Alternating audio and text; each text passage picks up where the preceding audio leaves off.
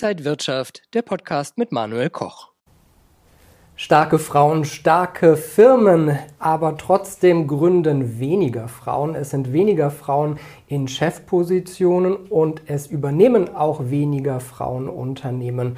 Woran liegt das? Welche Dinge müssen wir uns in der Gesellschaft fragen? Brauchen wir eine Quote? Viele Dinge, die wir heute hier beim Tolle Immo Talk in Berlin besprechen werden. Und erst einmal bespreche ich das Thema mit einem Mann, nämlich mit Corwin Tolle, der Geschäftsführer von Tolle Immobilien hier in Berlin. Corwin, schön dich zu sehen. Hallo Manuel. Ja. Du bist selbst äh, mit einer Frau zusammen, du hast eine Tochter. Frauen auch ein wichtiges Thema in deinem Leben. Ja, aber vor allen Dingen beruflich ist Frauen ein ganz wichtiges Thema. Ja, du hast ja als äh, Headline genommen, starke Frauen, starke Firmen.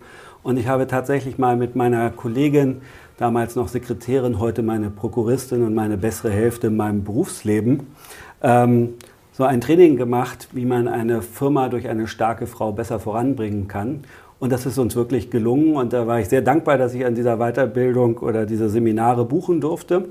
Es war eine Förderung vom Land Berlin.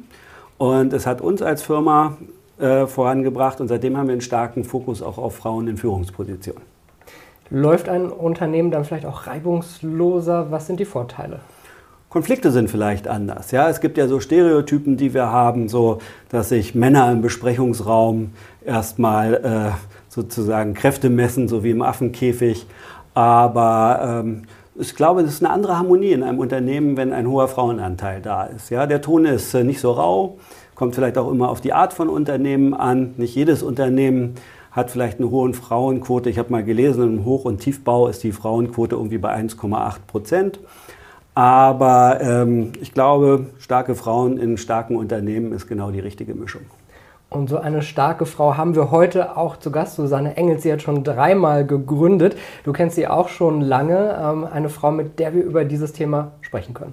Ja, das ist der beste Gast, den wir uns heute haben einladen können, Manuel. Und bei mir ist Susanne Engels. Ich darf verraten, wie alt sie ist. 54 Jahre alt. Sie hat dreimal bisher gegründet. Früher eine TV-Produktion geleitet, seit acht Jahren harter Schnitt hin zur Landwirtschaft. Sie betreibt eine Fischfarm, 25 Teiche in Brandenburg. Sie ist im Landesvorstand des VDU, Verband Deutscher Unternehmerin Berlin-Brandenburg. 2021 hat sie den She Succeeds Award gewonnen. Und dieses Jahr ist sie dort in der Jury. Susanne, Herzlich willkommen hier in Berlin beim Tolle Immo Talk. Es ist mir eine Ehre, vielen Dank. Ich habe schon gesagt, dreimal gegründet, äh, wahrscheinlich ja auch immer in verschiedenen Lebensphasen, aber vielleicht äh, starten wir mal ganz kurz ganz vorne. Warum hast du zum allerersten Mal gegründet? Wie kam das dazu? Ich war ähm, ganz klassisch TV-Journalistin und äh, ich ähm, war es leid, dreimal am Tag in Konferenzen zu sitzen, und da sind wir jetzt schon beim Mann-Frau-Thema, äh, in denen es eben nicht nur um den Inhalt einer Sendung ging, sondern auch um die eigene Positionierung. Das bringt natürlich der Job so mit sich. Das ist im Übrigen auch eine eher männliche Attitüde. Und ähm, ich dachte mir sehr zügig, äh, dass ich wesentlich mehr Inhalt liefern können würde, wenn ich auf diese Konferenzzeiten verzichten können würde. Und ich hatte schon immer innerhalb der Redaktion eher eigene Projekte. Also man hat mich da eher in Ruhe gelassen im Sinne von, die macht schon, ich war gut organisiert. Und dann habe ich mich natürlich sehr schnell selbstständig gemacht. Das ergab sich ganz organisch. Also das ist ja so der, der klassische Weg des Gründens, übrigens auch des weiblichen Gründens, mit dem, was man sowieso schon macht, äh, mit dem vertrauten Sujet dann in die Selbstständigkeit zu gehen. Jetzt ist die TV-Produktion äh, auch ja eher eine Männerwelt, würde ich sagen. Ähm, wie lief das am Anfang? Musstest du dich da erstmal durchkämpfen? Ich persönlich nicht. Ich muss aber sagen, ich habe das so geliebt, was ich gemacht habe, äh, dass ich überhaupt nicht auf die Idee gekommen wäre, ähm, mich da äh, einschränken zu lassen. Ich glaube, dass ich innerhalb ähm, eines TV-Senders nicht den Weg gegangen wäre mit den Gestaltungsmöglichkeiten, die ich äh, in meiner Selbstständigkeit hatte. Also da war tatsächlich auch ein männliches Übergewicht. Aber ähm, in meinem Bereich ähm, wurde ich ähm, nie in all diesen Jahren nie irgendwie ähm, auf die Seite geschoben oder hatte den Eindruck, schlechter bezahlt zu werden im Sinne von, damals war die Währung Minutenpreise, also pro Minute abgelieferte ähm, Sendungsmöglichkeit. Und ähm, ich glaube nicht, dass ich da andere Preise hatte. Deswegen habe ich mich dann in meinem zweiten Leben in einer anderen Branche sehr gewundert, wie es eben ähm, laufen kann, wenn man sowohl die Frau ist, als auch in einer männlichen Branche unterwegs ist. Und da war für mich dann der Startschuss, mich ähm, als Unternehmerin auch für andere Frauen zu engagieren, aus Wahrnehmung der Unterschiede. Dann äh, verrat uns doch mal, wie ging dann deine Karriere weiter? Ähm, ich habe zusammen mit meinem Mann, der ursprünglich auch äh, in der TV-Branche war, etwas sehr Sinnstiftendes gesucht. Eigentlich war er die treibende Kraft. Er kam aus der Nachrichtentechnik und äh, wir beide liebten gutes Essen und gute Produktion. Wir liebten aber auch hohe Serviceorientierung. Das war einfach immer so unser ich glaube, unsere unternehmerische DNA, wir sind sehr unterschiedlich, aber das hat uns sehr verbunden. Und äh, er hat dann über ähm, das sehr bekannte Portal Nextchange eine Fischfarm gefunden, ähm, die zum Verkauf stand. Und da war ich einfach mit meiner Liebe zur Kulinarik und mit der Idee, ah, Fisch als Brand, da könnte man ein Premium-Brand draus machen, gibt es eigentlich noch nicht so in der Art.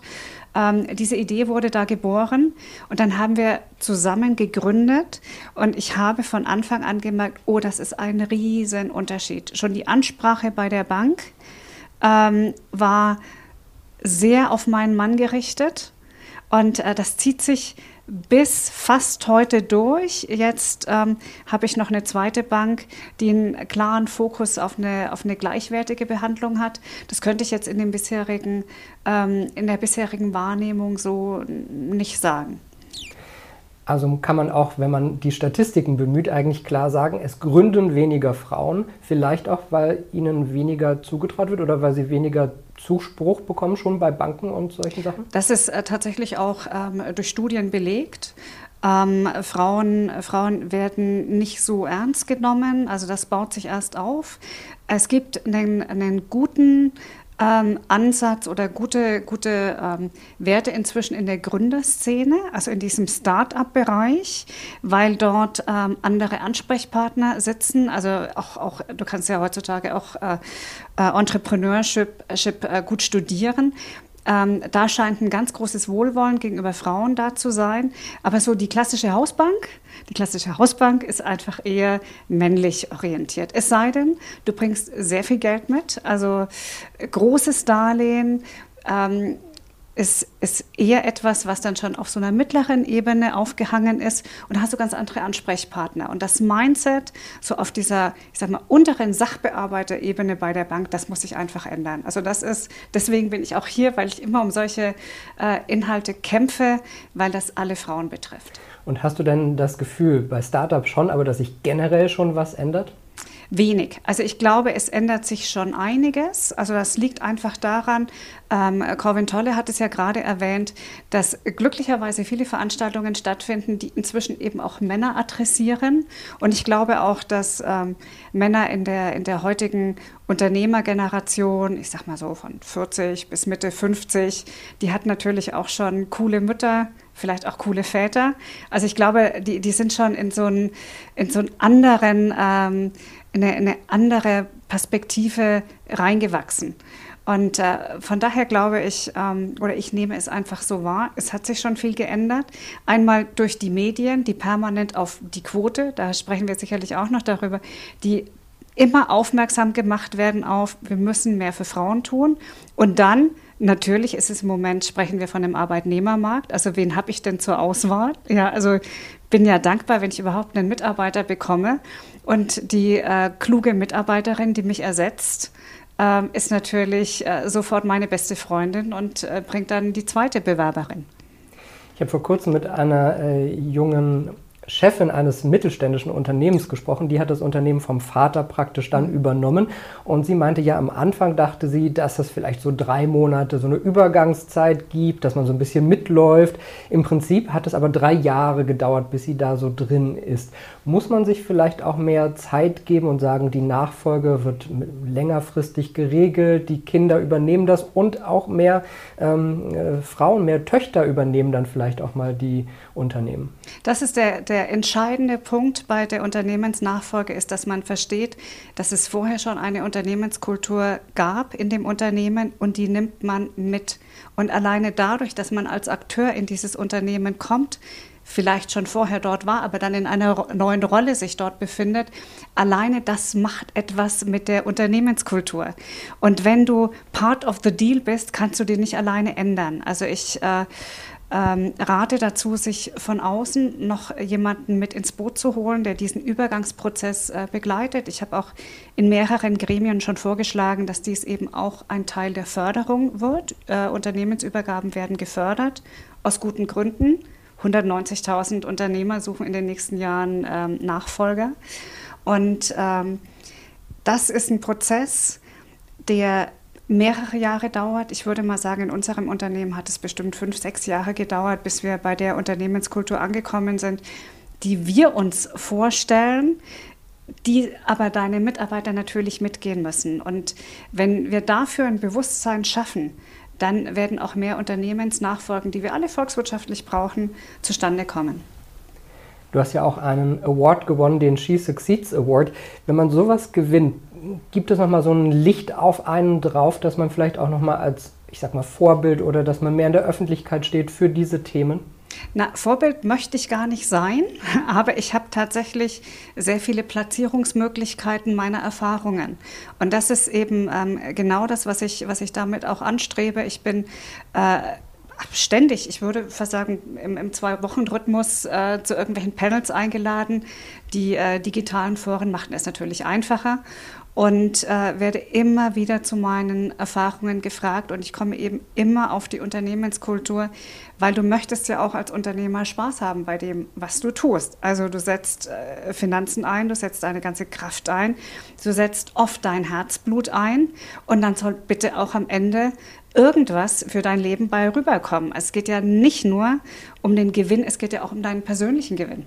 Und ich habe keinen Spaß, wenn mich alle Mitarbeiter ablehnen oder wenn ich, wenn ich ähm, die nicht erreicht habe, die die Unternehmensnachfolge mit einer großen Hoffnung verbunden hatten, weil sie vorher unglücklich waren und die anderen wiederum, die vorher eine intensive Verbindung zu dem Eigentümer hatten, dann eben nicht auch äh, für mich gewinnen kann. Also du hast einfach immer, immer Gruppen und Gaps und das muss man lösen und das muss gefördert werden. Du bist ja auch im Landesvorstand VDU, äh, Verein der deutschen Unternehmerinnen, Verband der deutschen mhm. Unternehmerinnen. Ähm, was spürt ihr da? Gibt es da auch politisch gesehen mehr Änderungen? Gibt es mehr Förderungen? Also wir haben eine sehr starke Geschäftsstelle, die äh, eben diese klassische Lobbyarbeit betreibt. Was wir aber dort vor allem spüren, ist diese unglaubliche Wahrhaftigkeit und Ehrlichkeit unter uns Unternehmerinnen. Und das empfinde ich eben schon als sehr speziell. Ich bin ja in, in, einigen Gremien unterwegs, in denen Männer wie Frauen sind. Und die Gesprächskultur unter Frauen ist viel ehrlicher, viel transparenter. Du kommst ja sofort ähm, deutlich näher im, im Berichten äh, von Sachthemen, auch von Schwierigkeiten im eigenen Unternehmen. Ähm, manchmal ähm, hast, du, hast du das Gefühl, in so einer äh, also, guten Selbsthilfegruppe zu sein, weil man endlich mal äh, auch Themen auf der, schwierige Themen auf den Tisch bringen kann. Und das ist eine ganz gute, ganz gute Aufteilung zwischen, ich habe selbst einen guten, wertigen Abend für mich und ich unterstütze eben auch als, als äh, aktives Verbandsmitglied die Geschäftsstelle, die stark in die Politik wirkt. Ja, wo wir über Politik sprechen, es gibt ja schon länger die Diskussion um eine Quote. Sogar die CDU führt äh, eine Diskussion darüber.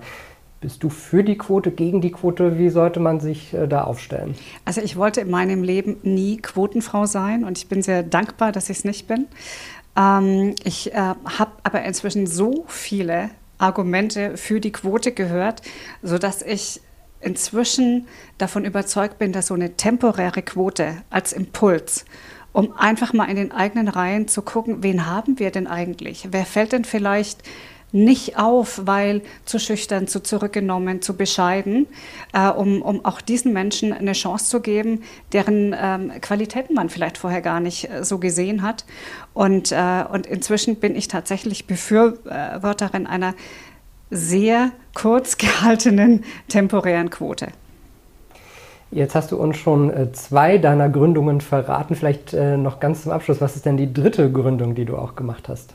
Ähm, die dritte Gründung hängt mit der zweiten zusammen. Das ist aber ganz spannend, weil sich beides so unterschiedlich entwickelt hat. Also wir haben ähm, eine nachhaltige Fischfarm mit äh, sehr hochwertigem Fisch und äh, das angedockte Unternehmen ist der Fischhandel.